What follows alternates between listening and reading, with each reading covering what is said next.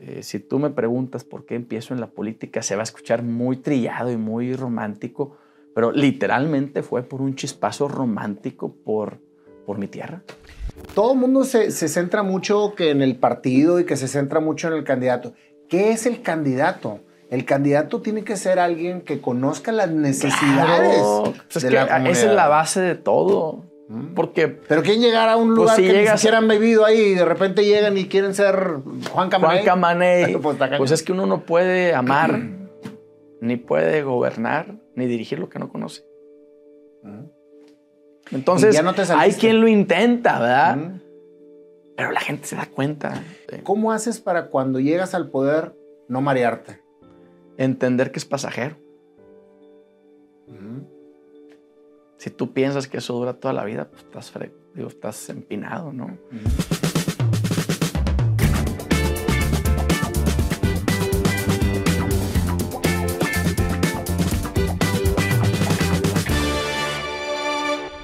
Manolo, un gusto tenerte aquí, compadre. Gracias, Minayo. Gracias por recibirnos aquí en tu casa. Y a toda muy bonita. Fíjate, Muy- fíjate, Manolo, que cuando yo empecé este programa hice una lista de gente que, quisiera, que quería que estuviera dentro de. Y te sigo tu trayectoria desde hace un par de años y he visto que eres una persona muy echada para adelante, con, con- con mucha pasión en tu vida. pues como somos los norteños. Como somos los norteños. Y se me hace que tú eres más norteño Sí. que yo, porque, se- porque se te oye bien, bien, bien el acentito. sí. Pero fíjate, Manolo, que el perfil de mi programa es entrevistar personas que han alcanzado el éxito haciendo lo que les apasiona. Y yo te veo a ti vivir con tanta pasión. Dije, lo tengo que tener en mi programa. No, Así hombre. que es un honor tenerte en esta No, al contrario, muchas gracias por invitarnos y también te seguimos y hemos visto los personajes que entrevistas y la verdad que muy interesante. Así que eh, gracias por recibirnos, gracias por invitarnos y un saludo a toda la gente que nos está eh, pues viendo en tu programa. ¿no? Gracias, Manolo. Más que una entrevista, a mí me gusta llevar esto como una plática de amigos, porque en realidad eso es precisamente lo que yo quiero expresarle a las personas. La naturalidad de, de- de lo que fue de la persona, no la que conoce la gente, Claro. sino la que ha pasado por todo lo que ha tenido que pasar para llegar a ser quien es. Y a mí me gusta mucho empezar con el tema de la niñez, Manolo. ¿De dónde eres? Soy de Saltillo, nací ahí en Saltillo, Coahuila. Vengo de una familia tradicional. Eh, mis primeros seis años de vida los viví en el centro de la ciudad, en la calle de Musquis. Y, y bueno, pues eh, tuve la oportunidad de estudiar ahí, primaria, secundaria, prepa, eh, de formar parte de los equipos eh, representativos de mi escuela de fútbol, de básquetbol, posteriormente de fútbol americano. Fui un niño y soy una persona muy campirana. Platícame Este, cómo era tu niñez. ¿Cómo es una niñez en Saltillo? güey? pues con gran calidad de vida. O sea, la verdad que Saltillo desde hace muchos años es una gran ciudad para vivir, es una ciudad donde se puede crecer, eh, pues de manera este, muy positiva con, con la familia. Es un Saltillo diferente el que era cuando yo era niño, es un Saltillo pues, todavía no tan desarrollado. Eh, nosotros, yo viví en el centro y luego nos mudamos a vivir al rancho donde teníamos las huertas de los pollos cuando se tenía aquel negocio. Y en aquel entonces, pues para llegar ahí al rancho eran 25 minutos de donde estaba la escuela, que era pues, prácticamente vivías en el monte. ¿no? Entonces me tocó este, desde niño pues, ser un niño muy campirano. ¿A qué jugabas? Primero, ¿a qué jugabas con tus amigos? Y ahorita te voy a hacer una pregunta que a todos los entrevistados les hago. Con mis amigos, a las canicas, A las agüitas y las, y las tamalonas. Sí, sí. Este, fútbol, básquetbol. Me gustan mucho los caballos. Entonces, eh, pues ando en el ambiente ese, este, también de, de, pues, de- del, del rodeo y todo eso, ¿no? Qué padre.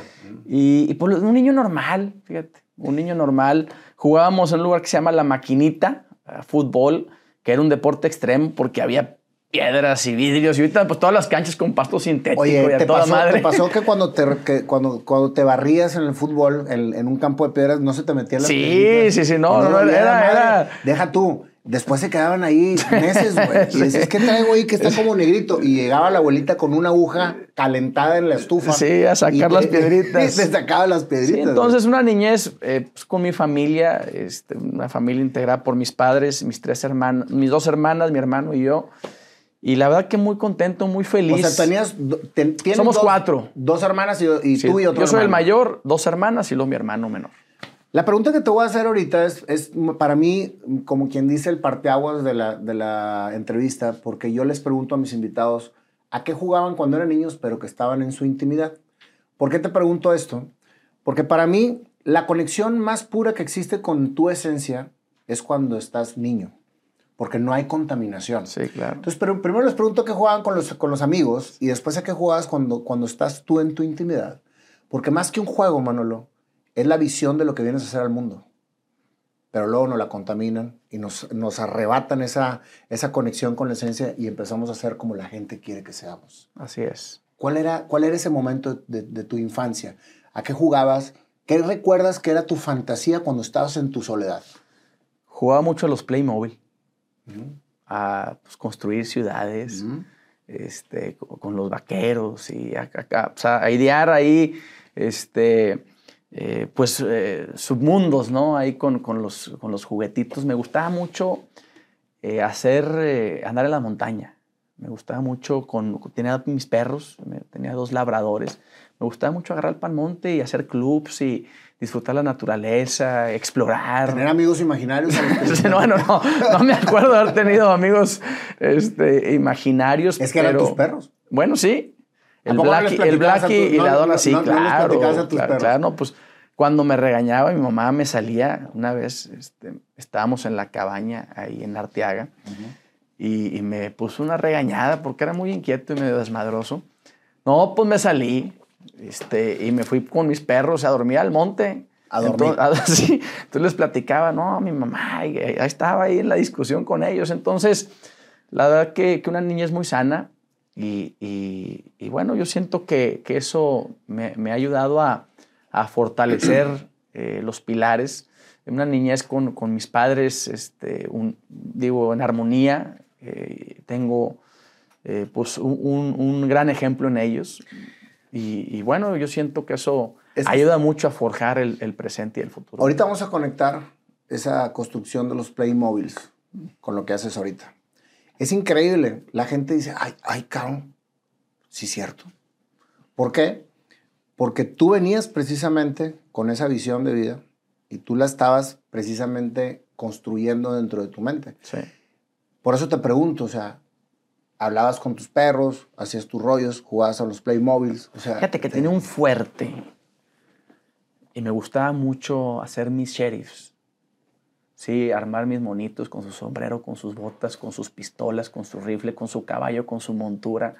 Ahorita que ya me preguntas, estoy Claro. eché, eché a volar la... De eso se trata. hace mucho que no me acordaba de eso, pero hacía, hacía mi fuerte y, y, y, de- y defen- o sea, como que hacía una comunidad al interior de ese fuerte y luego hacía el pleito de los buenos contra los malos. Entonces, eh, sí, sí me divertía mucho y me gustaban más los Playmobil que los Lego.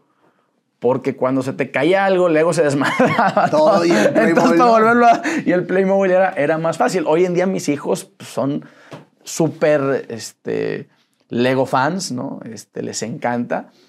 Pero, pero yo les platico, pues a mí yo tenía los Playmobil y ahí este, pues, recuerdo de aquellas, aquellas épocas, ¿no? ¿Qué pasa en tu juventud? Estudio la secundaria, en sigo estudiando en Saltillo, la prepa también, la la prepa, un momento este, increíble. Yo venía de una escuela de puros hombres, entonces, pues imagínate la cerveza, chingado. Esta es, esta es la ley del monte, en un desmadre. ¿Y en la prepa también estuviste No, pues haz de cuenta, pues ya llegas este, y había, estaban las compañeras ahí en el salón, tú ya salías bañadito, cara ahí de la casa y perfumado. y las- este, ¿Qué tal- qué tal entonces fue, fue, una, fue una experiencia, también me acuerdo y digo, ah, cara, ya me emociona ir a la prueba porque íbamos a estar ya con, No, es que está, con las amigas ahí en el salón de descubrir un mundo nuevo. Así es.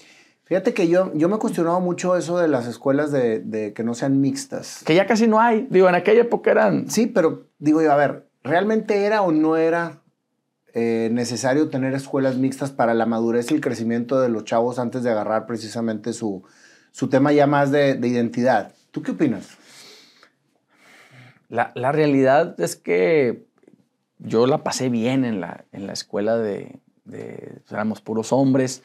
No sé qué hubiera pasado si, si hubiera estado con, con mujeres. Tenía compañeros en la prepa que habían estado con, con compañeras en el salón de clase en su primaria y secundaria.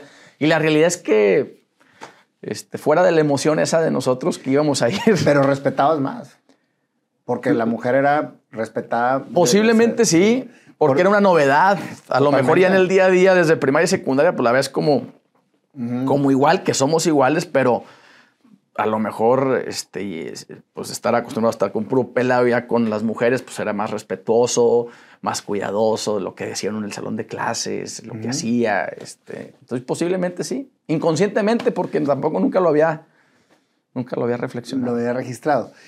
Manolo, cuando estás en la prepa y empiezas precisamente a vivir esta nueva etapa de tu vida, ¿qué te pasaba por la cabeza?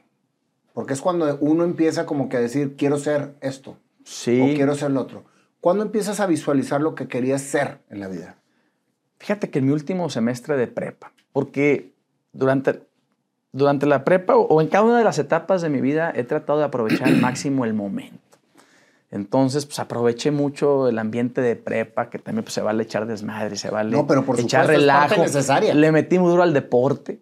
Este, estaba, en el, estaba, en el, estaba en el fútbol y luego entré en el fútbol americano, eh, que me gustó mucho y la verdad tuvimos un equipo. ¿Qué jugabas en el fútbol safety. americano? Safety. Safety. Jugaba safety. Hicimos un gran equipo que logramos eh, en uno de los campeonatos que ganamos, ganar el campeonato con la carrera Tennessee. O sea, que no nos anotaron ni un solo punto en contra en toda la temporada. Órale. Entonces fue una época muy, eh, muy bonita. Y, y, bueno, ya en el último semestre empecé a ver, oye, caray, pues ya se acabó, ahora sí sigue lo bueno, ¿no?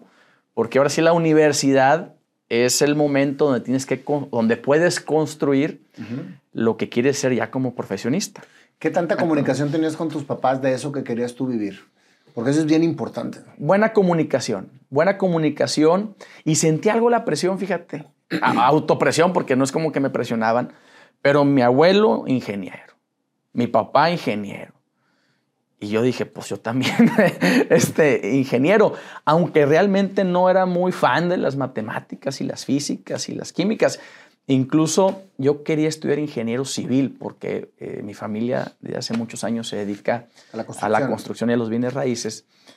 Y, pero nada más vi el Cardex y dije, no, ni madre, voy, a, voy a sufrir bastante. Entonces estudié pues, una ingeniería que es más eh, cargada a la parte administrativa, a la parte logística, que es la, parte, la, la ingeniería industrial y de sistemas. ¿Y estudiaste en Saltillo? Te estudié, estudié aquí en Monterrey. Ah, te viniste aquí, para acá. Aquí en la universidad estuve cinco años estudiando aquí en Monterrey. ¿Qué, este, ¿Qué, es para un chavo joven ya crecer en una ciudad que, que, transmites que amas mucho y salirte de tu entorno para venirte a estudiar, aunque está cerca? Sí. Es totalmente diferente Monterrey que Saltillo. Sí, digo, somos norteños, hay muchas costumbres, sí, pero, pero, pero, pero eh, Saltillo sigue siendo una ciudad pequeña en donde todo el mundo es una comunidad muy, muy unida. Monterrey se expande demasiado. Sí, y en aquella época más, porque hoy en día eh, ves ya Saltillo es una potencia nacional. Tremendamente. O sea, el desarrollo, tremendo, sí.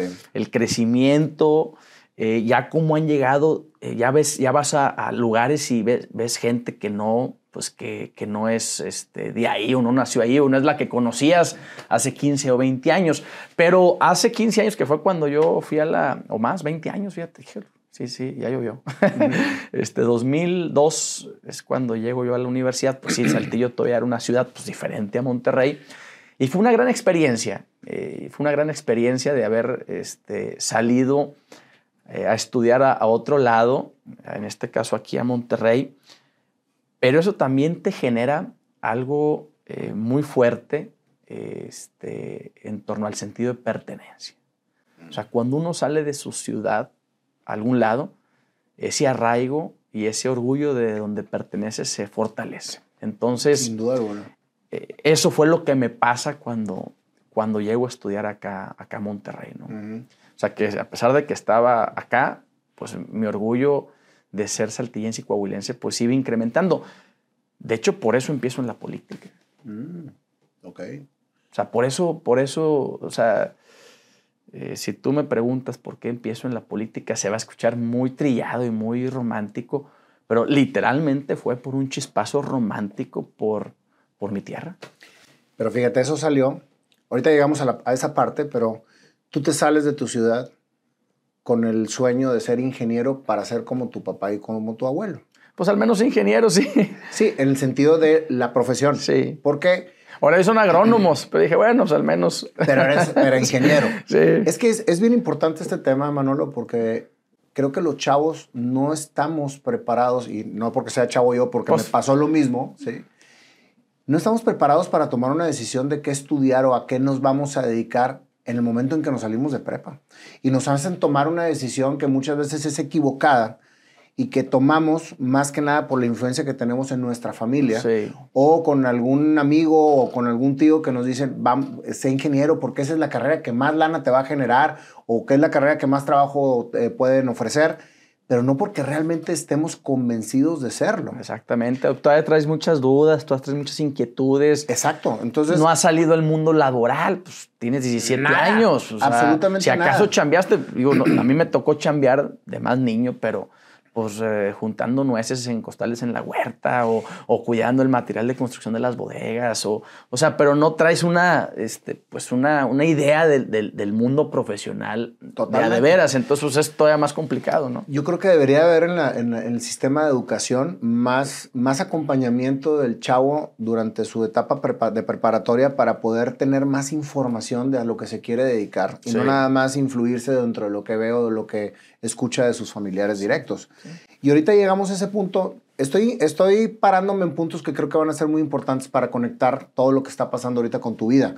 Porque muchas veces vemos a las personas en un papel o en una, eh, o en una, una, una imagen que no sabemos lo que hay detrás Sí, claro. y los admiramos porque quizás admiramos mucho a un cantante, un artista, a un, a un escritor, pero no sabemos lo que hay detrás. Ese es precisamente uno de los objetivos de este programa, o sea, ver la historia de la persona detrás de quien conocemos. Que pocas veces sale, fíjate. O sea, luego uno lo entrevistan mucho, pero pocos así con esta plática así profunda Totalmente. que, que yo A- siento que es muy positivo. A mí me gusta mucho profundizar en eso, porque allá afuera, Manolo, hay mucha gente que está perdida y que está fuera de su conexión con la esencia. Sí. Y que está divagando por todo, por, y hay mucha gente frustrada porque están haciendo cosas que no les gustan. De repente dices, oye, ¿por qué estoy haciendo esto? Porque tengo un buen puesto y estoy ascendiendo, pero ¿cómo me siento yo? Sí.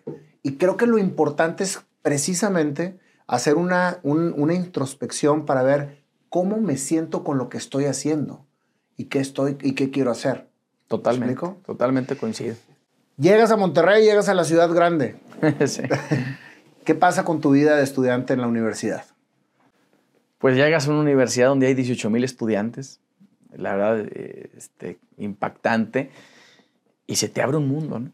Se te abre un mundo ahora sí de entrada de competencia, porque ahora sí, pues hasta, hasta estás compitiendo con chavas y chavos brillantes, inteligentes, de todos los estados del país concentrados ahí, todos con sueños, con ilusiones, con metas. Entonces, parte de lo, de lo, este, de lo que te deja la universidad, de una, una, una universidad con esa población, una ciudad importante como Monterrey, pues es que entras a otro nivel de competencia. Entonces dices, ah, caray, pues si hay que echarle ganas, si hay que ir este, haciendo algo extraordinario, si hay que irle dando valor agregado este, a, a, tu vida estudiantil para que cuando salga de aquí, este, pues haya una diferencia entre, entre pues, mi carta de presentación y la de todos estos miles. Claro, no, de- indudablemente, pero fíjate qué importante lo que estás diciendo. ¿Cuál va a ser mi carta para poder realmente diferenciarme de toda la gente que está conmigo? ¿Qué pasaba por tu cabeza? ¿Qué te querías dedicar cuando estabas estudiando? Fíjate, yo quería, digo, quería ser ingeniero industrial para después de ahí trabajar en una empresa nacional o internacional. Traía mucho la idea de agarrar experiencia en un corporativo grande, que tuviera un gobierno este, corporativo, un gobierno institucional, y después regresar a Saltillo para incorporarme este, al, al- al negocio familiar, ahí con mi padre, y, y luego poder emprender algo. Fíjate, regularmente cuando vienes de empresas familiares, o sea, que, que creces con, con familias con negocios, el chavo se siente en sus laureles y dice, al cabo está el negocio familiar. Lo que acabas de decir es bien importante.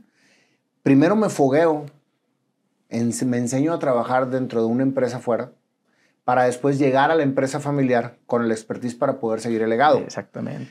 Y ese es algo que creo yo que todas las empresas familiares deben de imponer a sus familiares o a, sus, a, los, a los que vienen a heredar precisamente las sillas de mando para que tengan una experiencia externa y puedan llegar a fortalecer y enriquecer el sistema que, tiene la familia. Claro, totalmente. Y más viendo, eh, luego dicen que es igual construir que mantener, ¿no? Es más en las empresas, ¿no? Dicen, pues la primera generación, la segunda, y luego ya mantener el nivel de la empresa o el crecimiento, pues también tiene sus retos. Y la verdad que, que mi padre pues empezó de, de, de cero. O sea, él empezó como corredor de bienes raíces hace 30 años. Y recuerdo de niño eh, su primer eh, emprendimiento en el ramo inmobiliario ya propio. Antes siempre pues, vendía una, andaba en el interno de, los que vendían y compraban. Pero recuerdo muy bien una privadita que hizo este, con, junto con un tío con 10 casitas. Y me dijo, mira hijo, esto es, es parte de, de, lo que aprendí en los bienes raíces. ¿Qué edad tenías, Manuel? Como unos como unos ocho años. Ocho, años. diez años. Y me acuerdo, fuimos con un padre, eran diez casitas. Este, me dijo, mira, esto de estos últimos años es lo que pudimos juntar. Este, y lo invertimos aquí. Y bueno, vamos a ver cómo nos va. Una vez que vendamos estas, vamos a comprar otro terrenito. Y así empezó, ¿no? Entonces, eh, la verdad que es, lo que nos han forjado desde, desde niños, ¿no? O sea, el el poder eh, ir eh, desarrollando las cosas, el poder tener un, sueño, una meta, y que detrás de ese sueño y la meta hay un plan, hay trabajo, hay esfuerzo, y, valorar eso. Por eso a, nosotros desde niños este, nos, nos, pusieron a chambear o a, saber lo que representaba ganarse las cosas. Lo que representaba ganarse las cosas. Tú, por ejemplo, cuando querías algo que estaba fuera de lo que regularmente te dan tus papás, ¿te ponían a trabajar para lograrlo? Sí, todas las navidades, en ahí en la nogalera, este, andábamos eh, juntando las nueces que quedaban de merma y nos pagaban por cada bolsa que juntábamos. Pues eh, llegan y tiemblan las los nogales y se cae la nuez, se la llevan, pero pues hay merma. Entonces, pues de poquito en poquito se va juntando. Entonces me acuerdo, nos pagaban cinco pesos por bolsa. Okay. Una bolsona así. Pero también dentro del negocio familiar me tocó conocer muchas áreas desde, desde, joven, ¿no? O sea, que tu auxiliar papá empezó, de bodeguero. Tu papá empezó con la inmobiliaria y fue, o sea, con, ese, con ese complejo de 10 casas. Sí. Y ahí fue el arranque y nunca te le despegaste. Fue continuo en algún lado. Es más, hasta trabajé una vez, me mandó este, a trabajar con un amigo él al mercado de abastos. O sea, te mandaba a experimentar. Sí, experimentar con amigos. y luego ya más grande en la empresa, en diferentes áreas, en las bodegas, en, la, construcción, en la parte de los, la conformación de los expedientes, en las ventas, en mercado. O sea, que tu papá después de eso le fue bien y pues, empezó a expandir sí, el negocio Sí, sí, sí. La verdad que es una historia de, mucho esfuerzo y trabajo, donde mi papá es un hombre muy, muy, eh, muy sencillo, sumamente generoso. Yo creo que yo y la gente que lo conoce no me dejará mentir, es de los hombres más generosos este, que, que, existen, solidario con sus amigos, solidario con su familia. Qué bonito que hables así de tu papá, porque quizás sea el hombre más generoso que existe para tu visión. Sí. Y eso es lo más importante para un padre, que su hijo, piense, que su hijo, que su hijo piense que él es eh, un ejemplo para él en ese sentido. Habla muy bien de la relación y la comunicación que tuvo contigo. Sí, sí la verdad que hay, hay buena hay buena onda ahí con, papá. Y, además es alguien que, que sabe, este, que supo equilibrar este, el, éxito, ¿no? O sea, el éxito de familia, el éxito con sus hermanos, eh, el éxito con, con el negocio, con sus amigos, con la salud, deportista. Entonces, hay, hay, buen, hay buen ejemplo y por eso, pues, cuando decidimos, volvemos a, al tema de, la, de la carrera, de la universidad, ¿por qué camino irnos? Pues era un buen ejemplo, él, tanto como mi abuelo. Claro. Yo, soy, yo soy, también soy hijo de abuelos, porque cuando yo nací, eh, mi mamá estaba toda en la universidad y todos los días antes de irse a la universidad, mi me dejaba con mis abuelos. Fíjate, entonces tu mamá estaba estudiando cuando naciste. Sí, yo nací a los 21, mi mamá tenía los 21 años, tenía 21 años cuando nací yo. También es ingeniero industrial, muy brillante. Órale mi papá era más líder estudiantil eh, ahí, pero mi mamá, la número uno de, de, su salón, este, como ingeniera. Había dos mujeres en la carrera de ingeniería en, ese, en esa época. Nada más dos. Sí. Y una de ellas era tu madre. Sí, sí, sí. Y la verdad, muy, este, le iba muy bien. Este, y ella también participa eh, en, en, las empresas, pero de su, de su, este, de su papá, de mi abuelo. Entonces, además de participar en la parte eh, de la iniciativa privada, ella puso una fundación hace 25 años, que ahí es donde aprendemos eh, a, pues, a trabajar en la parte social. ¿De qué se trata la fundación? Se llama Navidad en el Campo. Navidad. Navidad en el, campo. Es una fundación que empezó a llevar posadas navideñas en los ejidos de la región sureste de Coahuila. todas las Navidades íbamos a diferentes comunidades. Yo me acuerdo también desde muy niño, íbamos a muchas comunidades y, llevábamos pues, eh, eh, apoyos alimentarios, piñata, bolos, juguetes, cobijas y hacíamos una fiesta ahí este, con, la, con la gente de, los ejidos. Eran puros ejidos, puras comunidades rurales. Y luego ya evolucionó el programa a también meterse a la parte educativa, a llevar educación primaria, secundaria y preparatoria en unidades móviles a los ejidos eh, de Coahuila para que los adultos, eh, tanto los señores, las señoras, los adultos mayores o los jóvenes pudieran terminar su primaria, secundaria. ¿Y te le pegabas también mucho a tu mamá con todo eso? Fíjate que más en la parte de las posadas, cuando estaba más niño. Este, lo de la parte educativa fueron más mis hermanas porque ya yo ya estaba en la universidad, yo andaba en la prepa, entonces ya era más, como que andaba más en mi rollo, que sí iba, pero me tocó mucho de niño las posadas, que ahí fue donde yo siento que eh, eh, tomamos el ejemplo y el gusto por, este, por, por, el apoyo a la comunidad. ¿no? Es que fíjate qué diferente es cuando creces viendo todo lo que viste tú. Porque ahorita también conectas precisamente lo que viviste con lo que estás haciendo ahorita. Porque estás palpando lo que necesita precisamente la población. Estás viendo que tu mamá se esmera por dar, por, por medio de una fundación. Que tu papá es muy dadivoso, es muy generoso. ¿Y qué es lo que se va formando en la familia que ve ese tipo de ejemplos a su alrededor? Se van formando grandes ciudadanos. ¿Por qué? Porque estás precisamente viendo las necesidades de por medio de tus mismos padres, con el ejemplo. Sí, sí, sí, claro. Yo siento que por eso eh, nos gusta esto que andamos haciendo, porque lo vimos en casa y, bueno, hoy en día lo potencializamos. ¿no? Ese, es, ese es precisamente lo importante. No nada más es decir, mira todo lo que, se, lo que hace falta.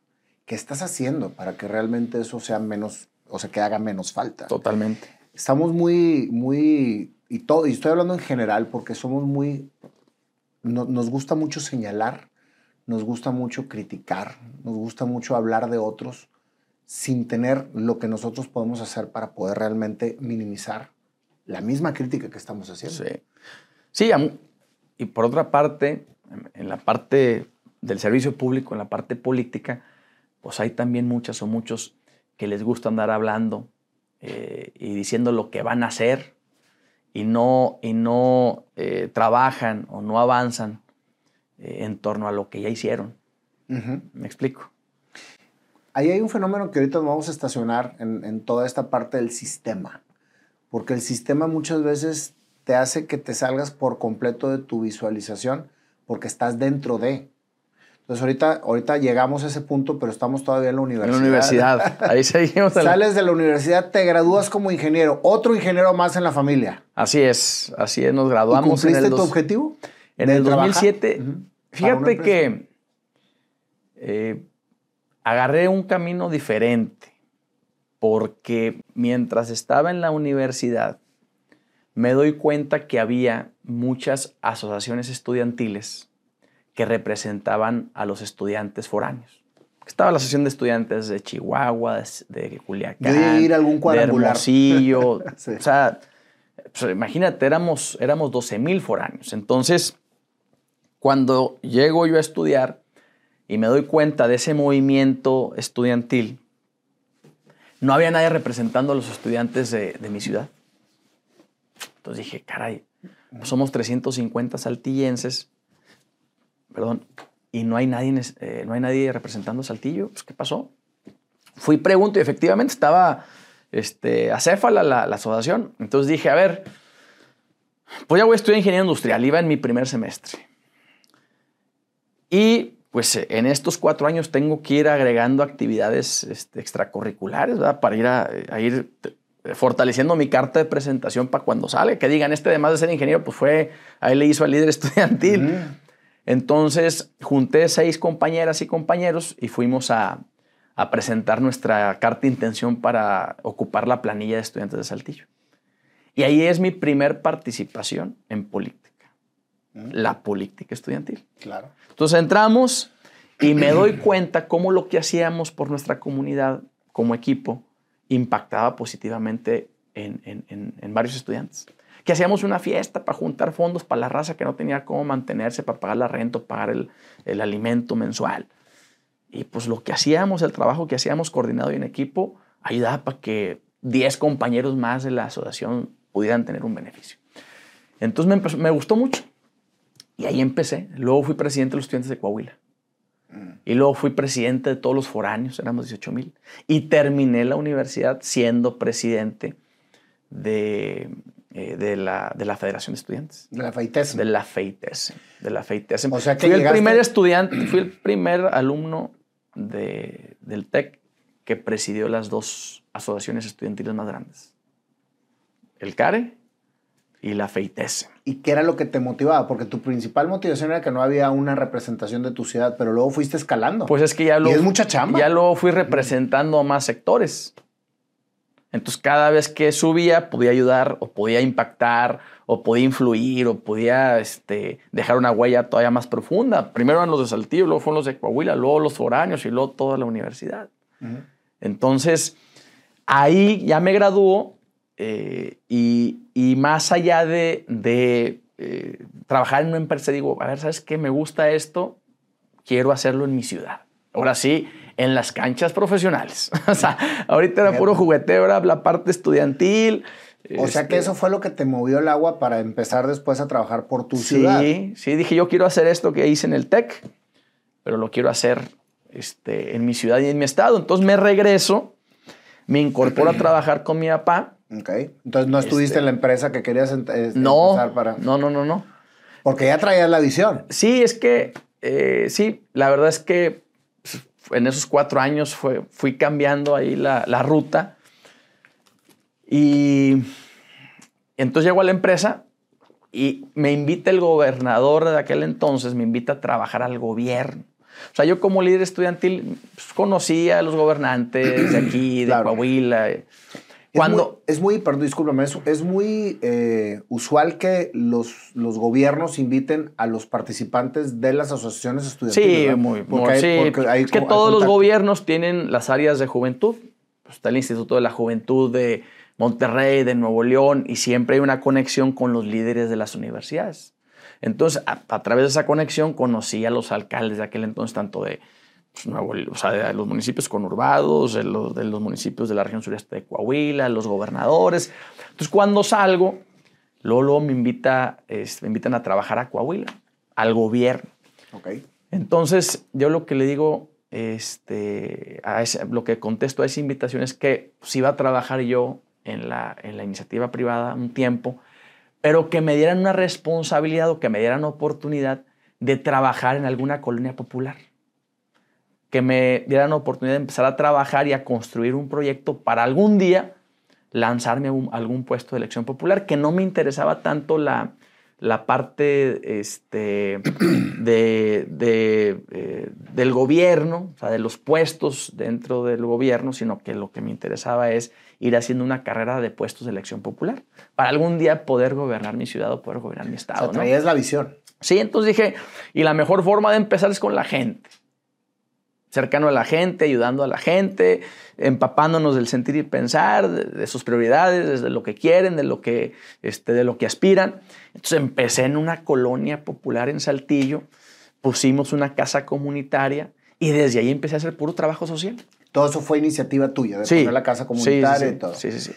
O sea, el, el- el gobierno te dice, vente a trabajar conmigo, le dijiste, espérame tantito, pero dame la oportunidad de empezar a, es- a Sí. escudriñar Sí. y meterme, meterme para ver las necesidades. de- Exactamente. Entonces, en la mañana me iba a trabajar a la empresa y a las cuatro y media de la tarde ya estaba en la colonia.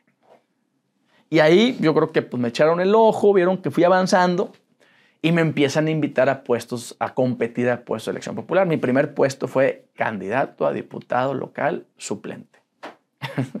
¿Y qué edad tenías? 23 años. O sea, acababas prácticamente de graduarte. Sí, sí, sí, a los seis meses, seis, seis, siete meses. Fíjate lo que, lo que es realmente tener la idea clara. Tú saliste de la FEITES y dijiste, voy a hacer esto a mi ciudad. Sí, No tenías en mente tener un puesto público, mucho menos, pero querías trabajar por tu ciudad. sí. Así como trabajé por la comunidad estudiantil, dije, pues ahora, este, Pero qué gran, fíjate cómo, cómo, cómo tú te vas, tú mismo te vas forjando las oportunidades. Porque, y eso va para todos los chavos que están estudiando ahorita universidad. sí. Tú vas viendo cómo vas a caminar para obtener lo que tienes que obtener. Y la época universitaria es un momento para construir muchas cosas. A diferencia de la prepa que sigue la universidad y todavía tienes chance de andar medio desbalagado, la universidad sí es un momento, y es algo que yo le platico a los chavos. Tenemos un gran programa ahorita en Coahuila con puros jóvenes líderes eh, de universidades de todas las regiones. Y lo que les digo, a ver, la universidad es un momento en, en el que ustedes pueden aprovechar la construcción de su vida profesional. Si ya traen claro qué me traen, qué quieren ser, aprovechen ese momento para además de estudiar ir construyendo esas oportunidades. Y eso más o menos siento que fue lo que hicimos nosotros, ¿no? De manera más inconsciente, de una manera más, porque yo jamás dije cuando fui presidente de los estudiantes de Coahuila, dije, ah, quiero ser gobernador o quiero ser presidente municipal de Saltillo. ¿no? No, y dije, no, ya, ya jalé por los de Saltillo, vamos con los de Coahuila. Ya, ya cuando vas viendo, cuando sigue lo profesional, dices, oye, ¿sabes qué? Esto que hice, sin duda me ha, me ha ayudado y, y me, ha, este, me ha gustado y esto lo quiero replicar, ¿no? ¿Qué hacías en la casa comunitaria? Teníamos clases de inglés para las niñas, para los niños. Teníamos clases de computación, teníamos clases de manualidades para las señoras. eh, hacíamos loterías, teníamos cursos de verano, eh, dábamos clases de karate. O sea, teníamos actividades para la comunidad. Entonces, pues era una casa con mucha con que mucha salieron vida, ¿no? precisamente de detectar las, la- las necesidades que se tenían en la comunidad. Sí, sí, sí, poco a poco fui conociendo a la gente, fui conociendo a, a- a las maestras y maestros de las escuelas y fuimos haciendo un listado de las actividades extracurriculares que pudiéramos tener en esa casa que nos iba a permitir tener gente. Teníamos un doctor que iba a consultar ciertos días a la semana, teníamos eh, un abogado. La verdad estaba, estaba muy padre. Es que fíjate qué, qué interesante es, Manolo, poder aprovechar las herramientas que tú mismo pides hacia el sistema para poder ayudar a la comunidad. Sí. Porque te dijeron, oye, pues quiero trabajar en la comunidad, tú lo pediste. Oye, quiero una casa comunitaria, Sí. tú la pediste. Oye, estas son las necesidades que hay dentro de la comunidad. Sí, yo la pedí muchas y muchas yo las pagaba. Sí, Aparte. Aparte, obviamente. ¿Y ahí cómo, qué, qué te decían tus padres? No, siempre me han apoyado. Siempre. Como ellos han sido eh, socialmente responsables toda la vida y, y por parte de las empresas siempre ha habido esa, esa solidaridad con la comunidad, este, pues me ayudaban. Realmente no representaba, este, Gran cosa. sí, Pero sí representaba para ellos estar viendo que su hijo se estaba metiendo a algo que ellos habían estado ya previamente trabajando. sí. Para un padre, Manolo, el ver que su hijo se mete a hacer o a darle continuidad a lo que ellos estaban trabajando y que te enseñaron a hacer, yo creo que es el pago más grande que le puedes dar a unos Sí, sí, padres. sí. Pues sí, uno que yo que tengo cuatro hijos, uno de siete, uno de cinco, una de tres y una de un año y O medio. sea, te tocó igual que como, como viste tú tu familia, dos hermanos sí, y dos sí, nada más que dos, acá dos, los mayores hombres y las, las chiquitas mujeres. Pero pues si uno se emociona, caray, pues, con una cascarita que se avientan el fin de semana, hay un partido de fútbol y más o menos hacen Ujú. hay una buena jugada, este, pues coincido contigo que pues, ya cuando los ves más grandes de ir haciendo cosas, pues ha de, ha de, ser algo este, con, con, con, pues, con mucha satisfacción. Sin duda alguna. ¿Y ganaste la diputación suplente o no? Ganamos, mm. ganamos la diputación suplente. Porque era dentro de la comunidad donde tú estabas. Eh, la colonia era parte, no, les pusimos una arrastrada. Pues claro. es que fíjate, fíjate que ahí está precisamente todo el mundo se, se, centra mucho que en el partido y que se centra mucho en el candidato. ¿Qué es el candidato? El candidato tiene que ser alguien que conozca las necesidades pues de la comunidad. Esa es la base de todo. Mm. Porque, Pero ¿quién llegar a un pues lugar pues si que ni siquiera han vivido ahí y de repente llegan y quieren ser Juan Camaney? Juan Camaney. pues, pues, es que uno no puede amar, ni puede gobernar, ni dirigir lo que no conoce. Mm. Entonces, hay quien lo intenta, ¿verdad? Pero la gente se da cuenta. Ya no se finge. La gente se da cuenta. Y luego, como estaba muy chavillo yo. 23 años. 23. Entonces los de la oposición, este, el otro candidato también estaba joven.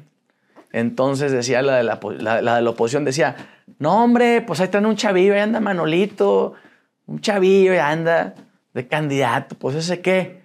Pues sí, nada más que esa persona no sabía que toda la gente me decía cariño Manolito.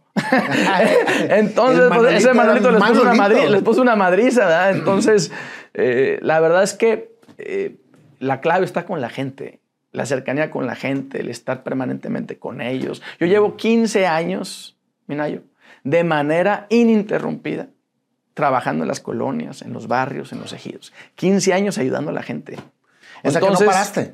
No, no, no, pues ahí, empezó la historia. O sea, de ahí vengo, viene, la, viene soy regidor por el municipio de Saltillo, sí. Después de ser diputado suplente. Al, a los meses o al año soy regidor. Después de regidor, este, voy creciendo, ¿no? Primero fue una colonia, luego un distrito y empiezo a meterme en más colonias de Saltillo. Empezamos a trabajar, pero a ver, todas las tardes o todos los días yo ya andaba, andaba en territorio. Andaba. Te emocionaba. Sí, me gustaba. Y echándome un taquito. oye, si no, te, si no te gusta, es imposible andar ahí. ¿eh? ¿Estás de acuerdo? Sí, sí, sí. Tienes que tener la. la Por eso muchos ganan las elecciones y se alejan, se sientan y se alejan. Porque no les gusta. Mm. Yo ganaba y me metía más. Y mm. avanzaba más. Pues que tenías un compromiso aparte. Y, el compromiso con la gente. Es que uno. No con la silla. Uno. Uno llega por la gente uno gana por la gente. Eso nunca se me va a olvidar ni nunca se me olvidó cuando fui presidente municipal de Saltillo. Que yo me debía... Que yo a ser presidente Sí, ahorita te platico. me platicas. O sea, uno llega por la gente y la mejor manera de honrar la confianza que la gente tiene en uno es cumpliéndoles y regresando y estando ahí con ellos. Este, entonces, soy diputado local después, llego a ser diputado local a los, 26, a los 26 años. Y ahí estuve, este, puse una casa comunitaria. ¿La misma que tenías en la No, puse otra en, el distrito.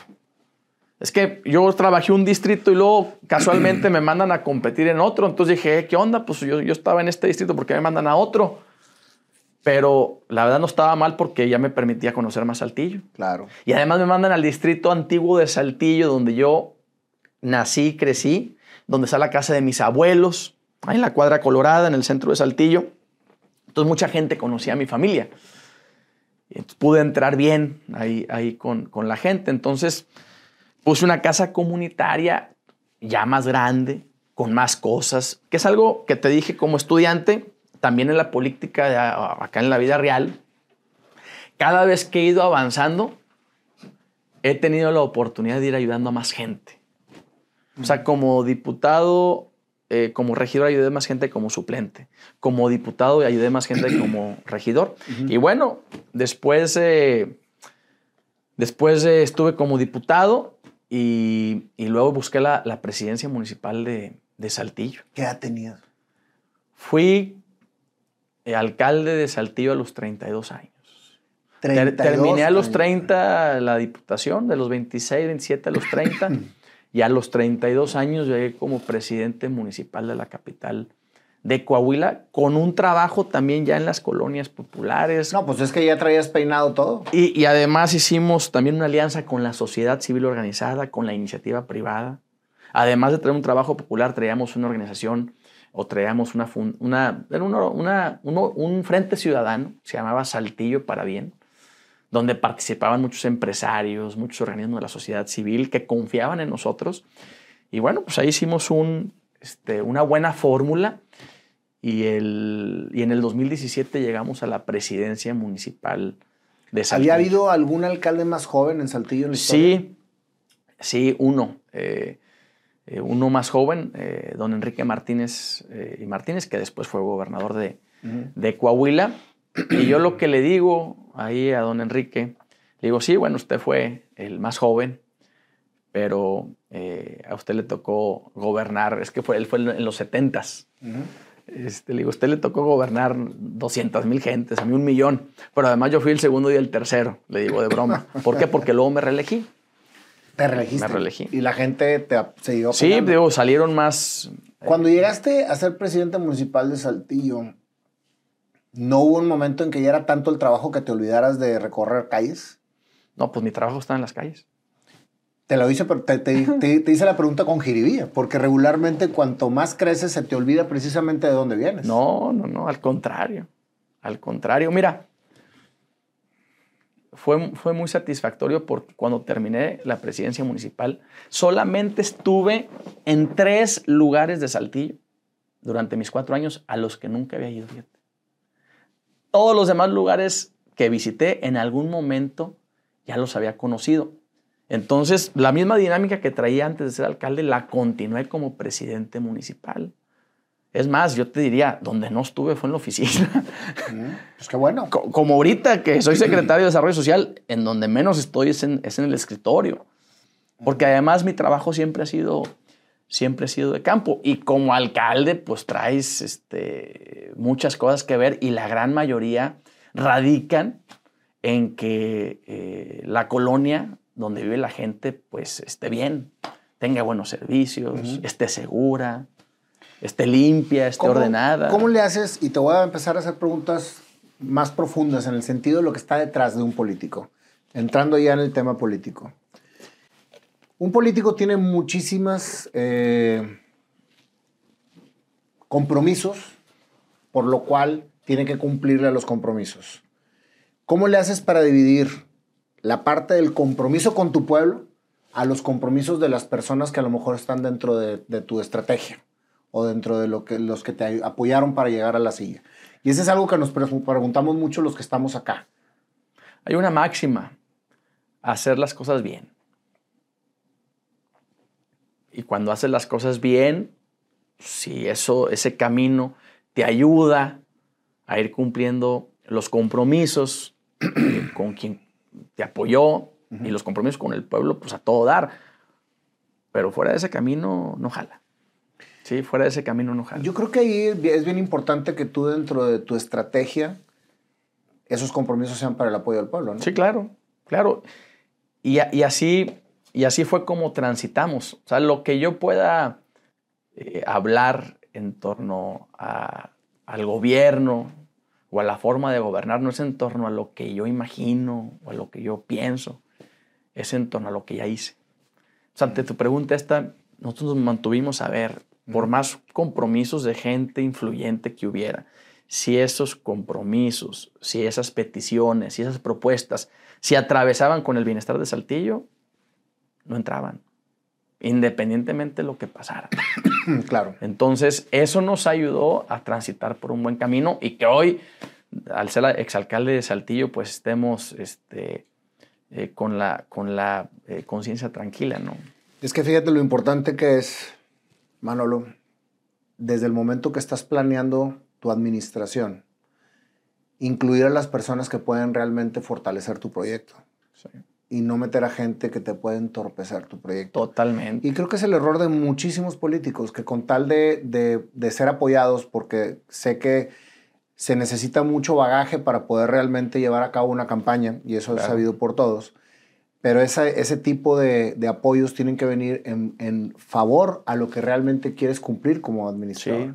Porque luego llegan los políticos y dicen, es que tenía muchos compromisos y no me dejaron actuar. Pues entonces, ¿para qué llegas? Sí. explico? Nosotros encontramos una fórmula mágica que nos blindó de todo eso, que fue la ciudadanización de la política. La ciudadanización del gobierno. Hacer partícipes a todos. que nuestro gobierno, que nuestro proyecto fuera y, y siga siendo punto de encuentro entre todos los que querían hacer cosas buenas por Saltillo. Iniciativa privada, organismos de la sociedad civil, ciudadanos, partidos políticos, gobierno, todos juntos en torno a un proyecto por Saltillo. Entonces, en mi gobierno, eh, pues hubo una gran participación eh, ciudadana y eso nos blindó de cualquier tema. Por ejemplo, yo tenía un consejo ciudadano de Contraloría. Tenía 12 saltillenses, mujeres y hombres, profesionistas, empresarios, comerciantes de mucho prestigio, de mucha credibilidad, eh, intachables, que tenían acceso a mis ingresos, a mis egresos, a mis compras y a mis licitaciones. Y además tenían a su disposición un contralor ciudadano que cuando ellos veían algo raro, le pedían que indagara. Entonces, ante cualquier propuesta de algún actor de Saltillo, propuesta indecorosa de hacer algo en el gobierno, yo le, yo, le, decía, oye, pues eso no se puede porque pues, además tengo Hay un consejo. ciudad. Entonces, el ciudadanizar la política, el ciudadanizar el gobierno, la verdad no te queda de otra más que irte por el camino del bien.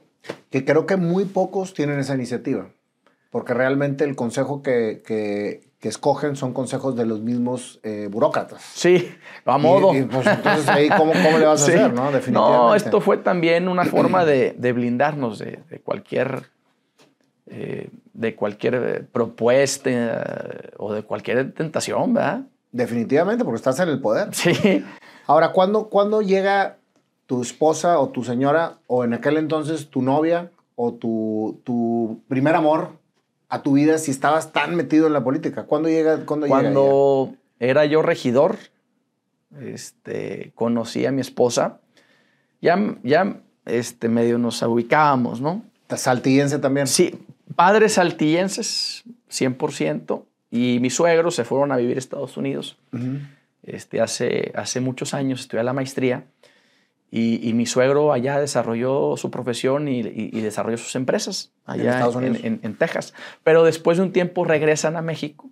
Pero pues, eh, como le digo, tú este, pues, anduviste por varios lados, pero pues tu genética y tu sangre Eres de, la, eres, eres de la de Jicotencal y de la Latino de la República de Saltillo, ¿no? Ajá. Este, Jicotencal es una calle muy famosa ahí en el, en el centro de la ciudad. Ajá, sí. Entonces, sí, pues tuviste socios, pero es de la de Jico. De la de Jico. Sí, y sus abuelos ahí de la República. Entonces son de familias saltillenses de mucha tradición los dos. Ajá. Pero ella llega, la conozco en una boda en Hermosillo, Sonora, de unos amigos en común.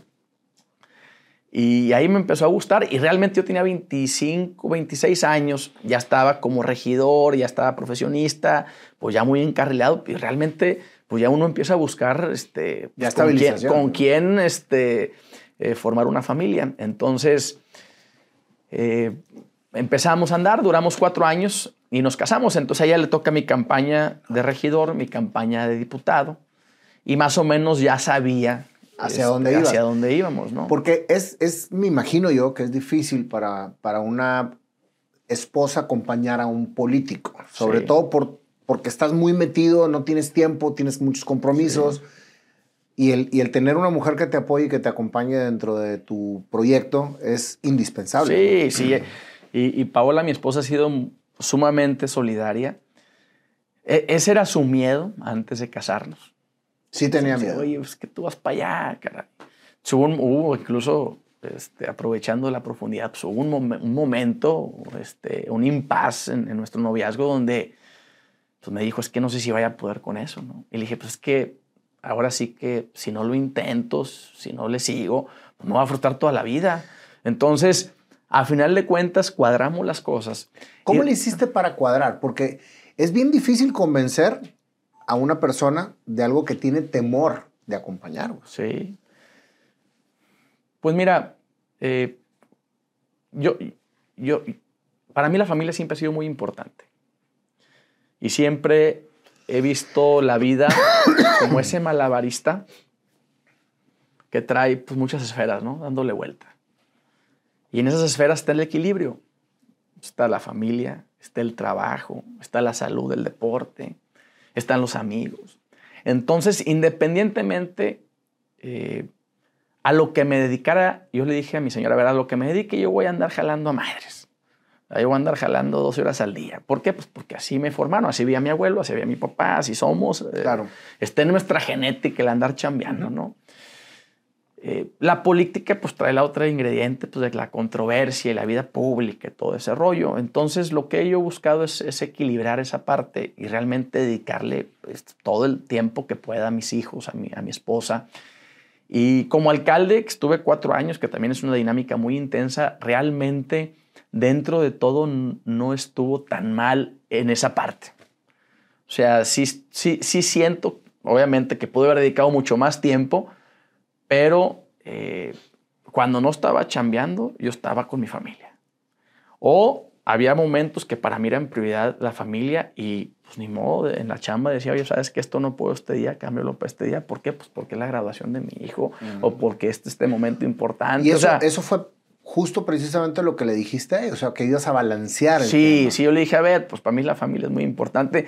Realmente, para mí mis hijos es lo máximo. O sea, yo te platicé ahorita antes de empezar, que llegue el fin de semana y, trato, procuro, a menos que algo muy importante, de, estar con ellos, ¿no? En tiempo de calidad.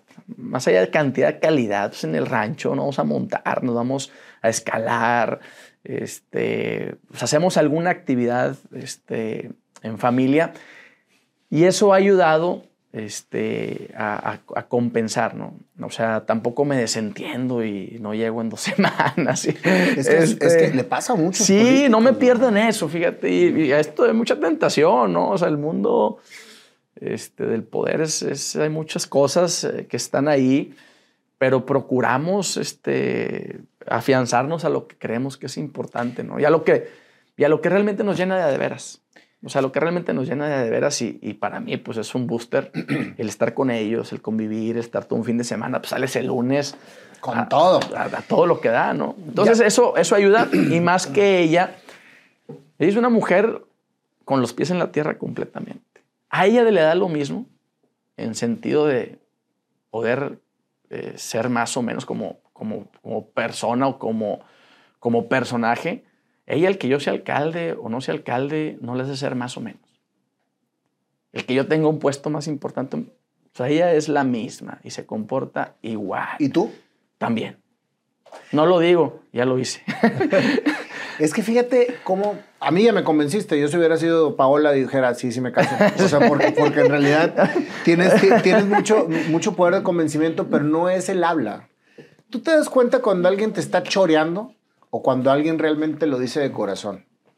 Bueno, y ahorita estamos hablando a toro pasado, porque su decisión fue una decisión que, que, fue positiva, porque por lo que veo, has llevado muy bien el balance de tu vida. ¿Cuántos hijos tienes? Cuatro hijos, diez años, este del 2023 cumplo diez años de casado.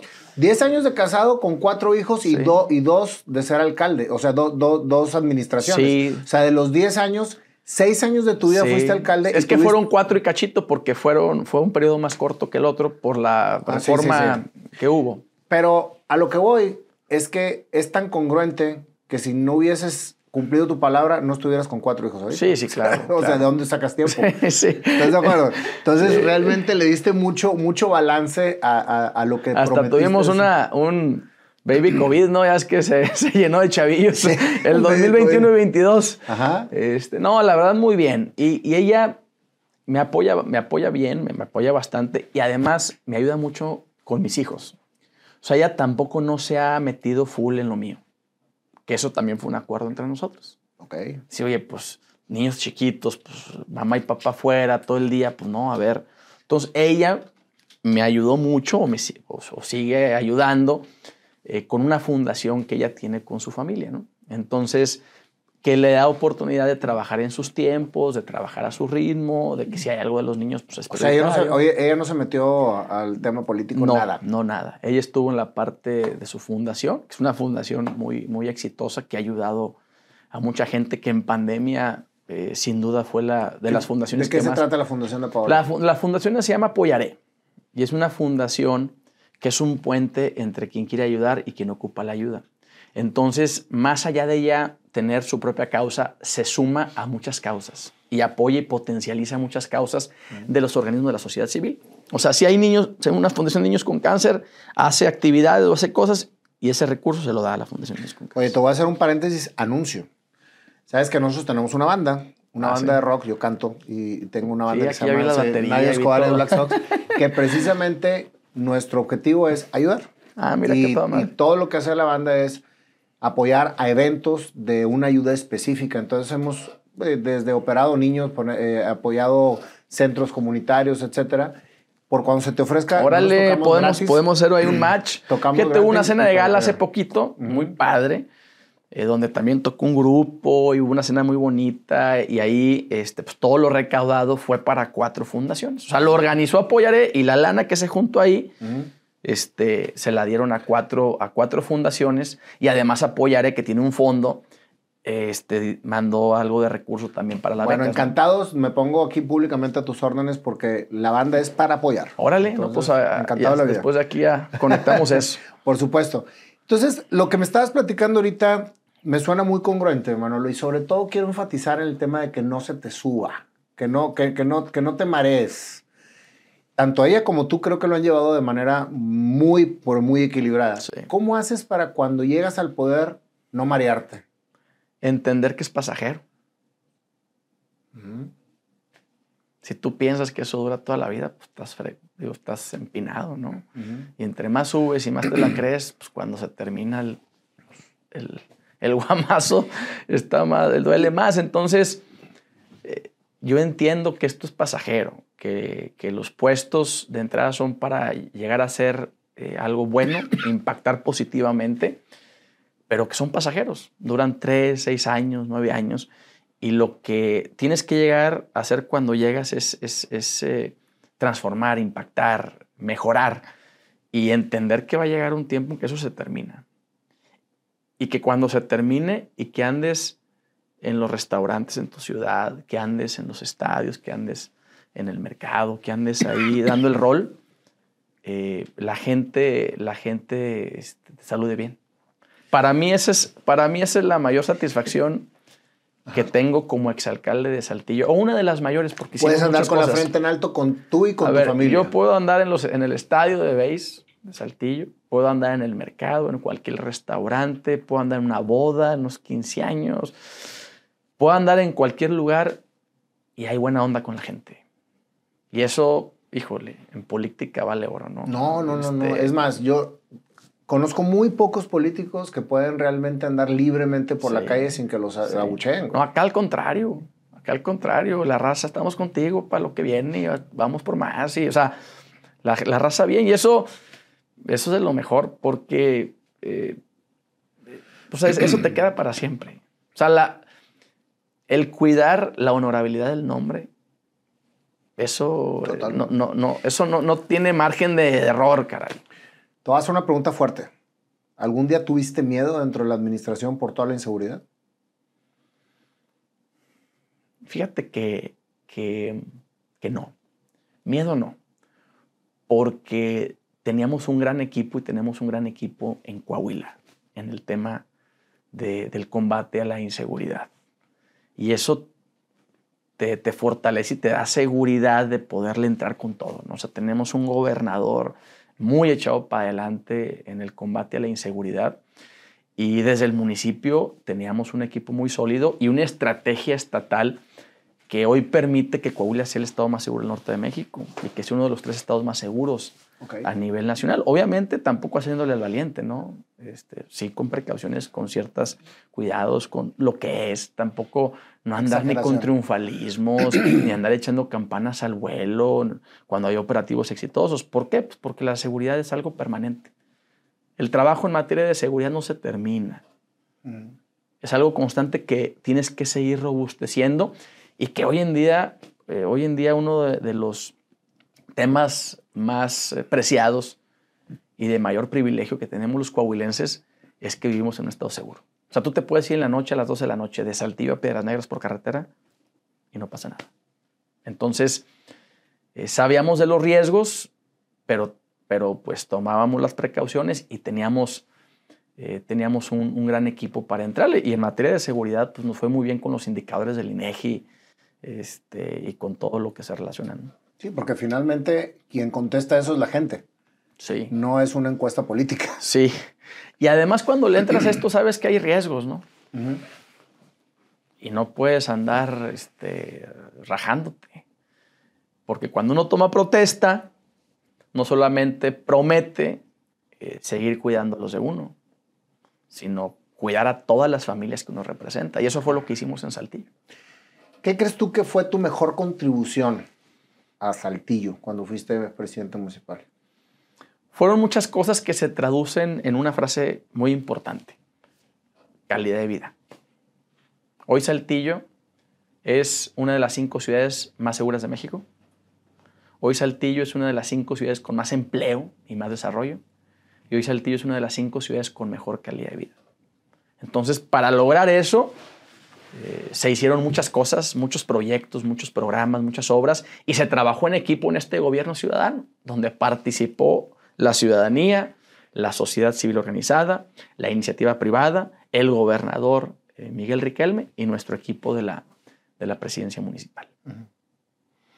¿Te sientes orgulloso de lo que hiciste? Sí, la verdad me siento sumamente satisfecho eh, porque lo que dijimos en campaña lo fuimos cumpliendo al pie de la letra. Y es más, se hicieron mucho más cosas que las que, las que prometimos en campaña.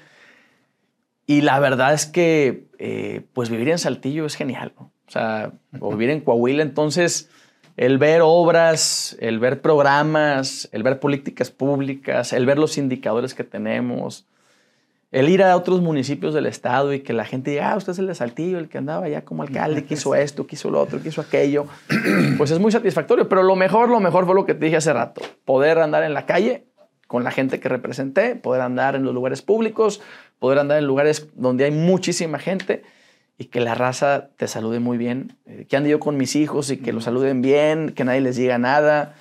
Eso, eso, es, eso es lo mejor, porque eso es lo que se queda. Ya ves, ya dejé de ser alcalde. ¿Quién? Que ya dejé de ser ah, alcalde. O sea, el puesto ya se, ya se terminó. Y eso es lo que te queda, para bien o para mal. ¿Qué piensan tus hijos de tu carrera política? ¿Platicas con ellos? Pues fíjate, ¿Tan les, chiquitos, les tocó muy chicos. Ya el más grande ya empieza a agarrar la onda y, le, me quisiera ver más. O sea, eh, sí, le, sí les puede como a mí el, el no poder estar todo el tiempo que queremos juntos, ¿no? Pero también le explico que cuando eh, se tiene ciertas, cuando se tienen ciertas oportunidades en la vida, eh, cuando llegas a ciertas este, posiciones, pues tu responsabilidad es mayor con la comunidad. Entonces, también tienes que desprenderte un poco para poder hacer algo por tu comunidad. Eh, porque si, no, si no dejas espacios vacíos. Claro. O sea, a mí me dicen, oye, Manolo, ¿por qué, ¿por qué andas en la polaca? O sea, mucho desmadre, muchos golpeteos, mucho... está medio turbio. Es una sumamente controversial. Está, muy turbio el asunto. ¿Por qué? Pues tú puedes este, estar eh, trabajando en otra parte, en la IP, o puedes andar haciendo eh, otras cosas. Y les digo, pues, pues, entrar porque me gusta, porque me apasiona, porque lo disfruto. Porque, pues como alcalde en seis meses, ayudé a más gente de la que hubiera ayudado como empresario 20. Claro. Porque todo tu presupuesto es enfocado a mejorar la calidad de vida, a diferencia de una empresa que pues el precio, la lana que tienes es para reinvertir, para seguir creciendo, para pagar sueldos, para pagar impuestos, para pagar utilidades y además te queda una lanita. Y además también para tener tu responsabilidad social, tu proyecto de responsabilidad social. Pero acá toda la lana íntegra, todo ese presupuesto es para hacer eh, este, cosas positivas. O sea, cambios positivos. Siempre y cuando lo veas así. No, claro, claro, claro. No, si no haces un desmadre, ¿verdad? Este, entonces, eh, pero también porque si no le entramos nosotros, quien realmente nos gusta, nos apasiona, que tenemos un compromiso real, que queremos y que amamos de donde somos, que vivimos en el caso de Saltillo, pues en Saltillo o en Coahuila, que ahí vive nuestra familia, nuestros hijos, nuestros amigos, eh, pues también, si no, le, si no le entra uno, luego dejas esos espacios para alguien más que a lo mejor no tiene nada que perder. Fíjate que la vez pasada platicando con mi hijo de 22 años, eh, que le gusta muchísimo analizar lo que está sucediendo en su entorno. Dice, papá, el gran problema que tenemos es que tenemos que tienen que dejar los hombres maduros el poder a los hombres jóvenes.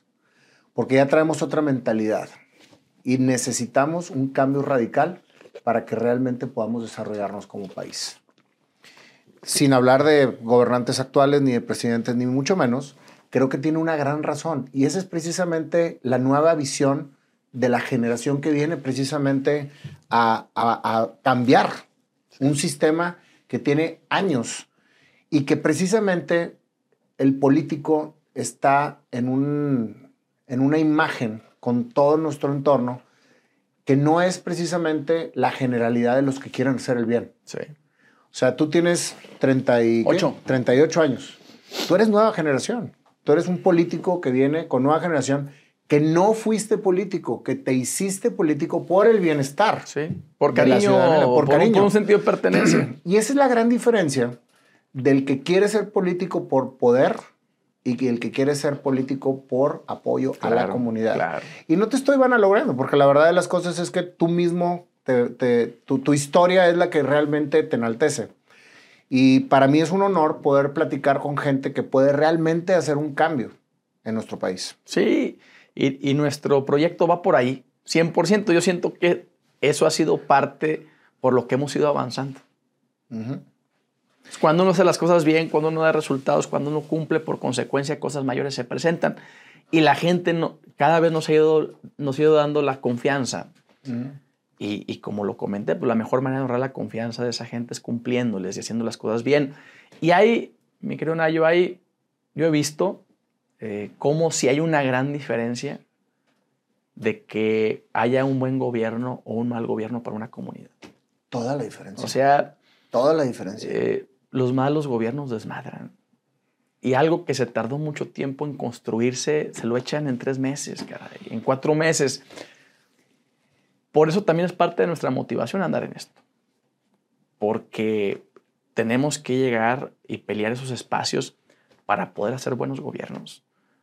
Porque más allá de los temas político-partidistas, más allá de los partidos políticos y las grillas, lo que está en juego es ya de veras. Lo que está en juego para una ciudad, para un estado, es la calidad de vida de sus ciudadanos. Con un buen gobierno, pues esa calidad de vida se fortalece, se incrementa. Con un mal gobierno la mermas. Y ahí es para todos parejo. Le vayas a un partido, le vayas a otro, no hayas votado, si hayas votado. Por eso eh, eh, nosotros tratamos de ciudadanizar la política para hacer conciencia y reflexionar sobre la importancia de participar. Porque al participar, estás participando en un bien común, en un bien colectivo. y estás cuidando algo que es de todos, que es tu ciudad, que es tu estado, que es tu país. Me encanta la frase de ciudadanizar la política. ¿eh? Está excelente. ¿Qué sigue para ti? Porque ahorita no estás en la presidencia municipal, estás dentro de un cargo público. Sí, soy el secretario de Desarrollo Social. Y como te digo, cada vez que avanzo tengo la oportunidad de ayudar a más gente. Eh, eh, pues, como alcalde pues, estaba concentrado en Saltillo, ahora estoy concentrado en los 38 municipios de Coahuila y estoy en uno de los pilares importantes eh, del gobierno del estado, que es el desarrollo social, los programas sociales, las obras sociales y que se complementa con el desarrollo económico y la generación de empleos y con la seguridad que hacen de Coahuila eh, un, pues un estado ejemplar. ¿no? Entonces, ahí andamos ahorita y la verdad que muy contento recorriendo todo el estado. Con toda esta popularidad que has tomado, Manolo, con todo lo que has hecho con tu comunidad, desde aquella vez que empezaste con ese centro comunitario, una pequeña colonia y ahora pues prácticamente te conoce no nada más tu ciudad, sino todo tu estado. Una parte, una parte. Una parte. Bueno, los 38 municipios. sí, más los 38 municipios. definitivamente. ¿Quieres realmente llegar a ser gobernador? Porque es lo que sigue. Sí. Definitivamente. Sí, para mí sería eh, un gran honor y un gran orgullo seguir construyendo la grandeza de Coahuila.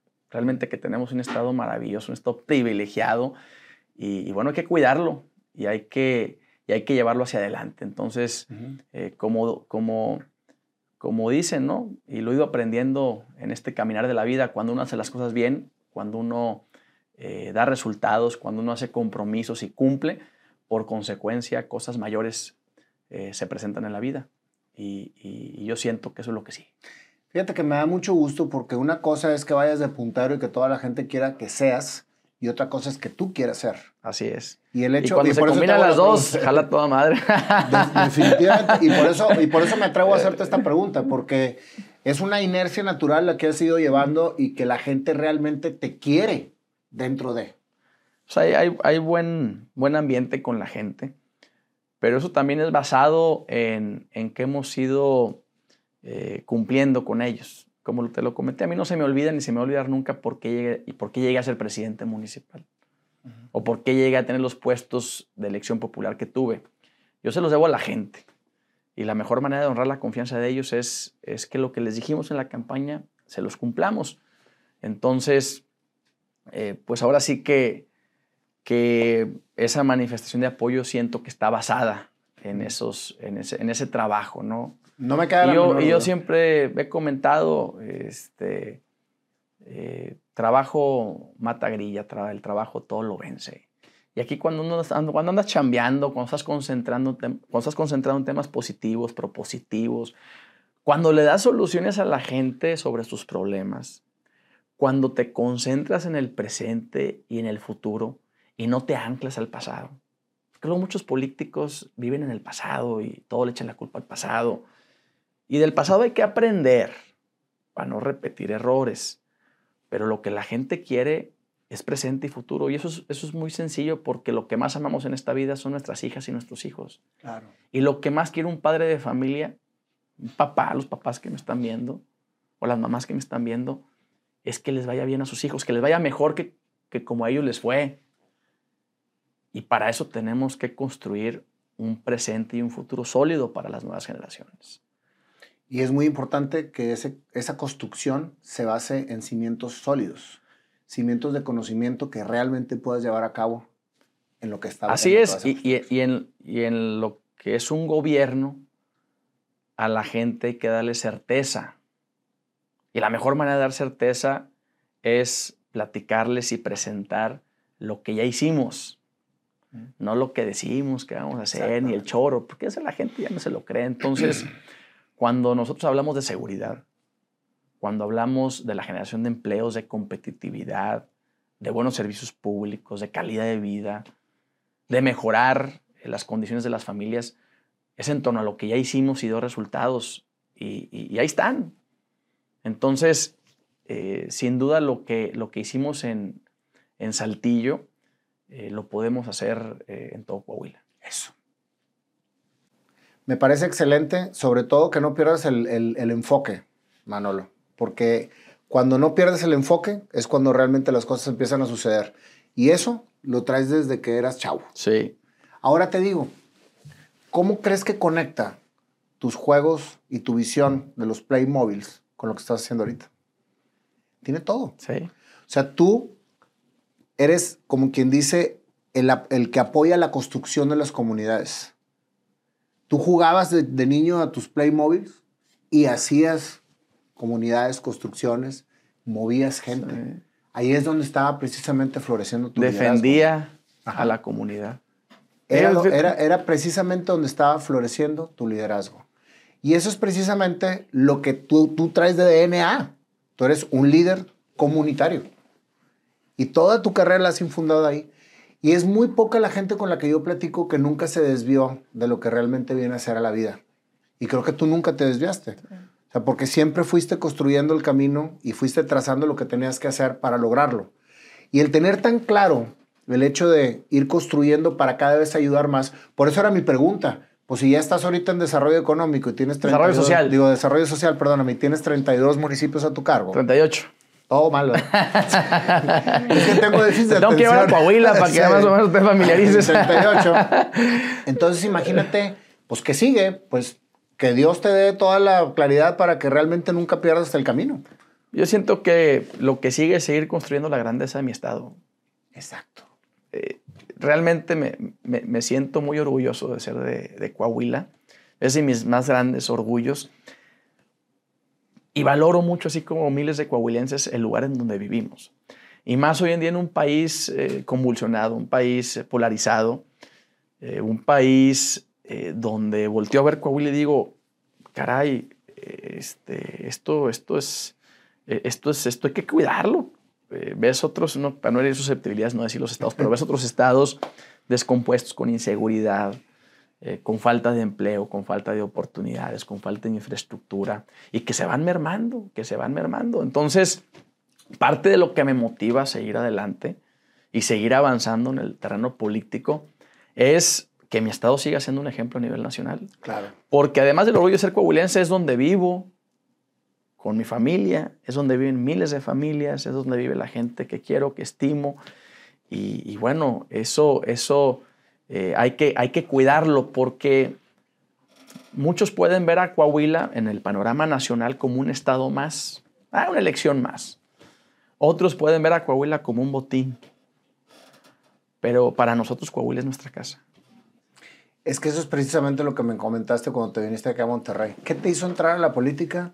El regresar a trabajar por mi ciudad, por mi estado. Sí. Y eso es precisamente lo que caracteriza a una persona que ama lo que en donde nació, el terruño. Sí, sí, sí. Amas el terruño. Y no cabe duda que tus, todas tus acciones hablan por ti mismo, eh, Manolo. Y la verdad, un honor haberte tenido en este programa. Un honor que porque tu historia es muy emotiva. Es una historia que la gente que está ahorita precisamente empezando su carrera necesita escuchar para que visualice lo que puede lograr desde el momento en que está viviendo. Sí. Porque tú lo fuiste construyendo así. Y fíjate que ahorita traemos un programa que se llama 300 en Coahuila, que es alusivo a los 300 guerreros de Esparta. Entonces es un programa de liderazgo este, universitario, de liderazgo juvenil para jóvenes universitarios. Y ahí les platico un poco de esto que, que conversamos aquí y le, y le resumo cinco reflexiones. Yo digo, a ver, lo que ustedes quieran hacer en la vida, básenlo o les voy a dar cinco tips para que puedan encaminar sus sueños y sus metas. Yo les digo, a ver, eh, defiende lo que ama. Defiendan lo que aman. Eh, les comento, eh, háganse de un buen, lo que quieran hacer, háganse de un, de un buen plan, un buen equipo y trabajenlo mucho, eso, eso, eso que van a hacer. Y así les empiezo a, comentar algunos tips y la verdad es que hay muy buena conexión y, y sí a veces es, es, importante eh, comunicar eso porque los chavos andan viendo de dónde se agarran para poder este, tomar alguna idea o tomar algún, algún concepto que les pueda dar luz hacia sus proyectos, ¿no? Entonces, este, pues encantado, ¿no? Encantado de platicar a fondo. ¿Qué le dirías tú a Manolito de niño, ahora que eres mayor, y que ya Manolo es lo que es. O sea, cuando él crezca.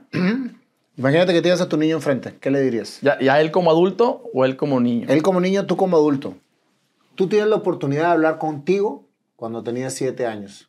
Es más, cuando te regañó tu mamá y te fuiste a dormir a la montaña con tus perros, ¿qué le dirías? No, pues no te rajes, vamos a seguirle por donde nos fuimos. Yo siento que eh, tuvimos muchas bendiciones. Tuvimos muchas bendiciones, que también es parte de por qué estamos comprometidos con la comunidad. O sea, entre más bendiciones has tenido, te genera un compromiso mayor de que exista gratitud y reciprocidad eh, con, con, con, tu comunidad, ¿no? Entonces, ¿qué le diría a Manolito? Pues, eh, este, pues darle por, por, donde le diste, porque la verdad tuvimos un, un camino este, muy, muy positivo, muy constructivo, eh, muy sano, muy sano. Este, y, y, bueno, seguramente son las bases que tenemos hoy en día que nos permiten andar en esta lucha, ¿no? ¿Sabes por qué te pregunto eso? Porque muchas veces durante tu trayectoria tropiezas.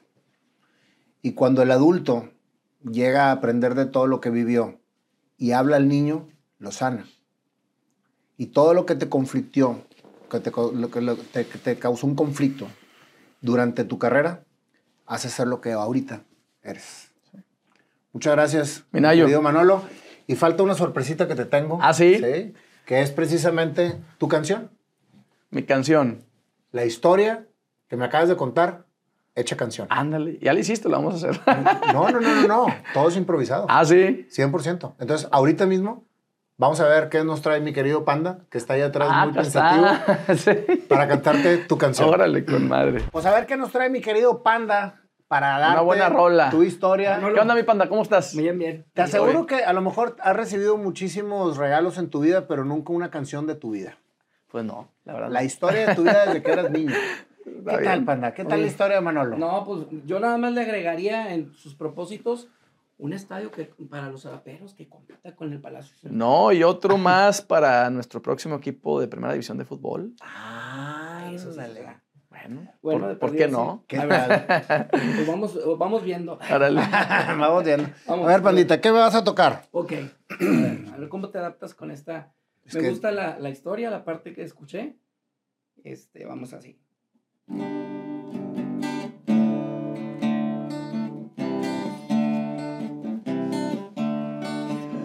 Esta es la historia de Manolo. Un niño inquieto y soñador. Jugaba a construir con sus Playmobiles que en realidad estaba visualizando hacia dónde ir. Se iba al rancho con sus papás. Jugaba, saltaba sin cesar. Un día su madre lo castigó y con sus perros se fue. Y no volvió solamente una noche, pero le ayudó a recapacitar y ver hacia dónde quería ir. Su madre tenía una fundación y él iba a las posadas de la comunidad. Sin pensarlo, su vida se iba trazando. El trabajo por la comunidad.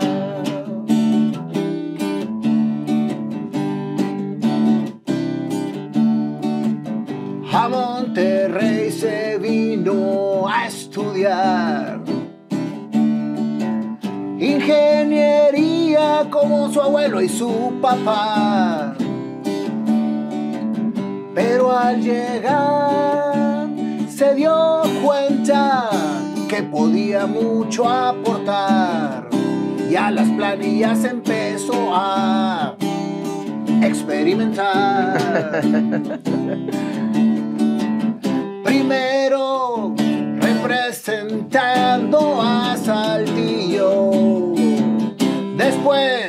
fue avanzando hasta llegar a presidente de la FEITESM. Ahí va todo a empezar. Sin darte cuenta, político te estabas haciendo. Pensando en qué podías llevar hacia tu ciudad. Pues te graduaste regresaste a trabajar. Tanto bueno eras que el gobierno te vino a buscar y te dijo, vete conmigo a la parte de ser funcionario. Tú dijiste, mejor llévame a la comunidad a poder apoyar. Partes se fueron dando, una casa común impusiste ayudando, llevando médicos, artesanías y toda la capacitación que te pedían. Después, a tus 23, diputado suplente. Seguiste caminando y regidor llegaste a ser. Las cosas no pararon ahí. El chavito fue creciendo y ahora hizo que todos lo voltearan a ver. Diputado local y presidente municipal. Dos administraciones tuviste y la gente te vio. Siempre congruente con lo que querías dar a tu comunidad. Tu familia siempre unida y acompañándote, balanceando las esferas de la vida y a todos dándole lo mejor de ti. Vamos a ver qué sigue Manolo, porque todos quieren verte continuar y a tu vida seguir dándole esa construcción que te sale del corazón. Y aquí se va a terminar esta canción. Manolo, Manolo, No estás solo. no estás solo. Manolo, No estás solo. no estás solo.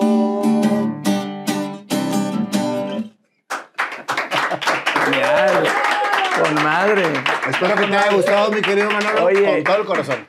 Y esa última frase la dice nuestra gente. Manolo no está solo. ¿De veras? Fíjate, Fíjate. pensé Sí. que era original. Ese- la Dijo, dice, "Panda, así, así, así, eslogan". así empieza la raza. Ya, lo pate- ya te lo patentaron.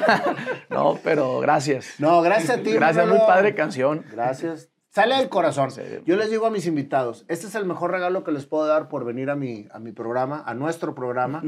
Y a lo mejor no es la canción con el mejor trazo musical. No, ni las pero mejores tiene todo. mucho, Pero sale de mucha acá. profundidad. Sale de acá. Y yo les digo, no hay manera que yo pueda cantar si no viene del Espíritu Santo.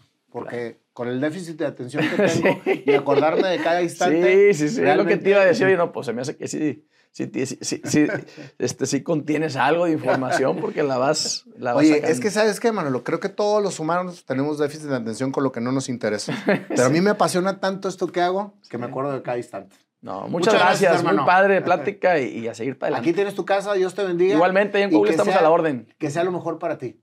Y que sea lo mejor para Coahuila. Oye, invítame a comer a la canasta. Claro. El arroz claro. huérfano de la canasta. Una gran un, un restaurante de mucha tradición. Mucha tradición. Tengo años de no ir, pero la verdad es Está que muy rico, la verdad, sí, muy rico. Y hay, hay, hay más, hay más lugares este, muy, muy padres, pero la canasta, La pues, no deja de ser un lugar muy tradicional. Oye, mi papá que en paz descanse nos llevaba muy seguido a Saltillo, Sí. porque le gustaba como que despejarse de Monterrey y irse a Saltillo.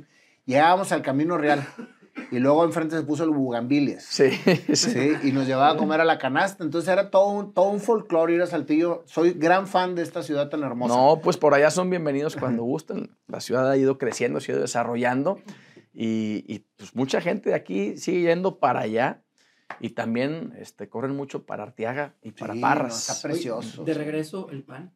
El pan, el De pan de, pulque. de pulque. El pan de pulque, la verdad Sí. que es una tradición y una artesanía ahí de, de, de Saltillo y de la región. Tenía que salir Así yo que- con mis antojos. Sí, así es, mi querido Sí. Panda. Muchas gracias. Gracias. Aquí tienes tu casa, Manolo. Dios te bendiga. A la orden. Gracias, saludos.